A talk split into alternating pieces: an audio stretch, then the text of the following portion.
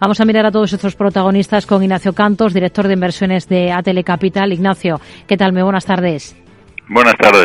Bueno, es la segunda sesión del año para la Bolsa Española. De momento tenemos segunda sesión al alza. ¿Con qué expectativas miran ustedes este 2023 para, para el mercado nacional? Bueno, eh, ahora mismo en el fondo vemos más oportunidades en la renta fija, que nos parece que para los inversores conservadores después del año tan complicado que han tenido, pues probablemente ofrece más oportunidades y, mayor seguridad.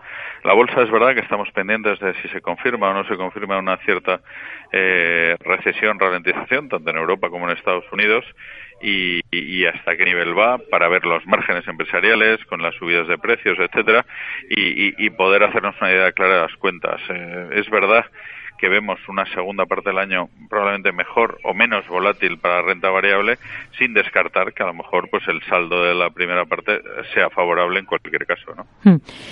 Tenemos en el punto de mira entre las compañías, lo acabamos de contar a, Inditex, porque se publica que el grupo ha elevado la actividad de sus fábricas en España frente a 2019 para hacer frente al alza de ventas y a los problemas de aprovisionamiento a nivel mundial. No sé qué esperan de Inditex este año en bolsa.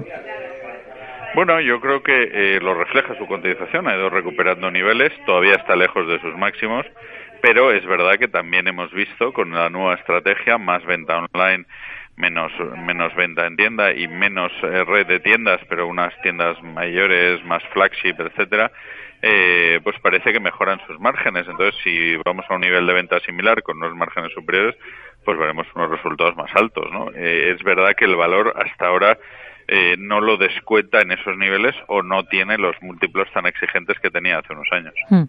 ¿Confía en estas primeras jornadas que hemos visto, estas dos primeras jornadas positivas en el caso de Grifols, que sigue siendo de las mejores hoy, esto pueda marcar la pauta de recuperación para un valor tan denostado en el último ejercicio como este, como Grifols?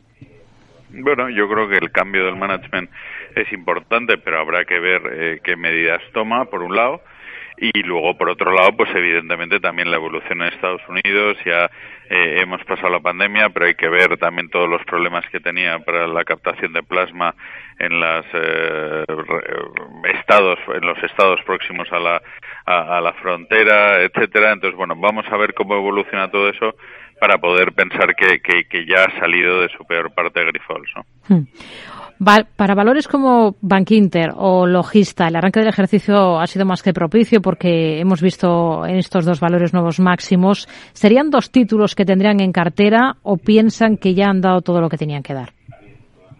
Bueno, en el caso de Bankinter pasa lo que lleva pasando muchos años, ¿no? En el sector financiero es el más exigente en cuanto a su relación precio precio-beneficios, incluso precio-valor en libros, sobre todo, ¿no? O valor tangible en libros. Entonces, bueno, es verdad que es el banco de más calidad, pero se paga, ¿no?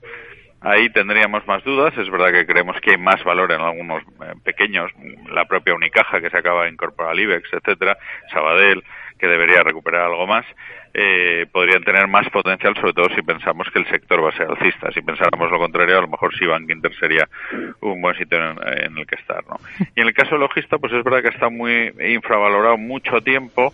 Eh, hemos visto que eh, eh, o, esa, o ese 50% que tiene Imperial Brands, pues hace que siempre haya estado en el candelero que lo pueda vender o que pueda hacer líquida su participación para, para más. La compañía es buena, es verdad que el mundo del tabaco pues es poco ESG, etcétera, etcétera, y eso le, ha perjudicado estos años, pero ha reaccionado bien y, la verdad es que barata estaba desde hace tiempo. Hmm.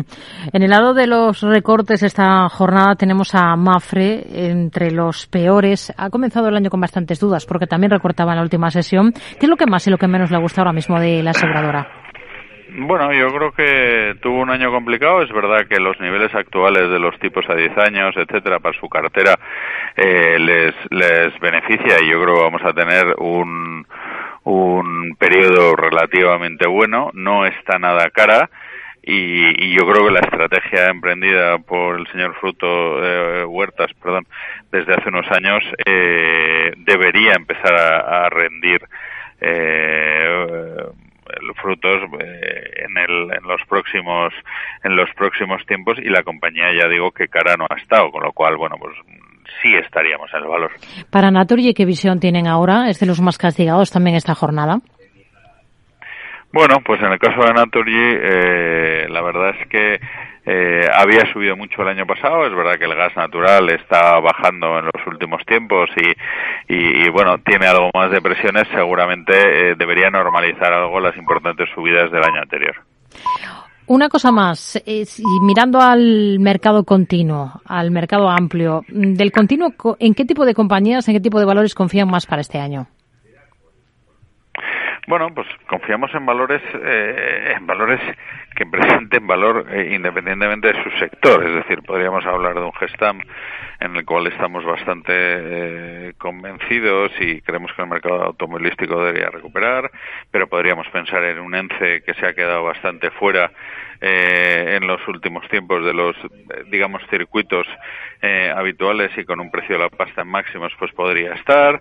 Eh, incluso pues en, en, valores como, como línea directa, hablando de seguros que hablábamos el otro día, que también pues no lo ha hecho bien en los últimos tiempos y podría ser otro valor a mirar. Entonces, bueno, iríamos mirando valor a valor o dentro de la bolsa eh, un poco perspectivas más que hablar de un sector en concreto. ¿no? Nos quedamos con este tipo de compañías. Ignacio Cantos, director de inversiones de Telecapital. Gracias, muy buenas tardes y feliz año.